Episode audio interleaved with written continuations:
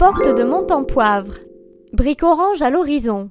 Montempoivre, ça te dit rien? C'est normal. C'est une porte secondaire qui tient son nom d'un ancien lieu-dit et qui n'a pas eu l'honneur de figurer parmi les 34 portes qui rythment le périphérique parisien. Très peu de Parisiens en connaissent l'existence finalement.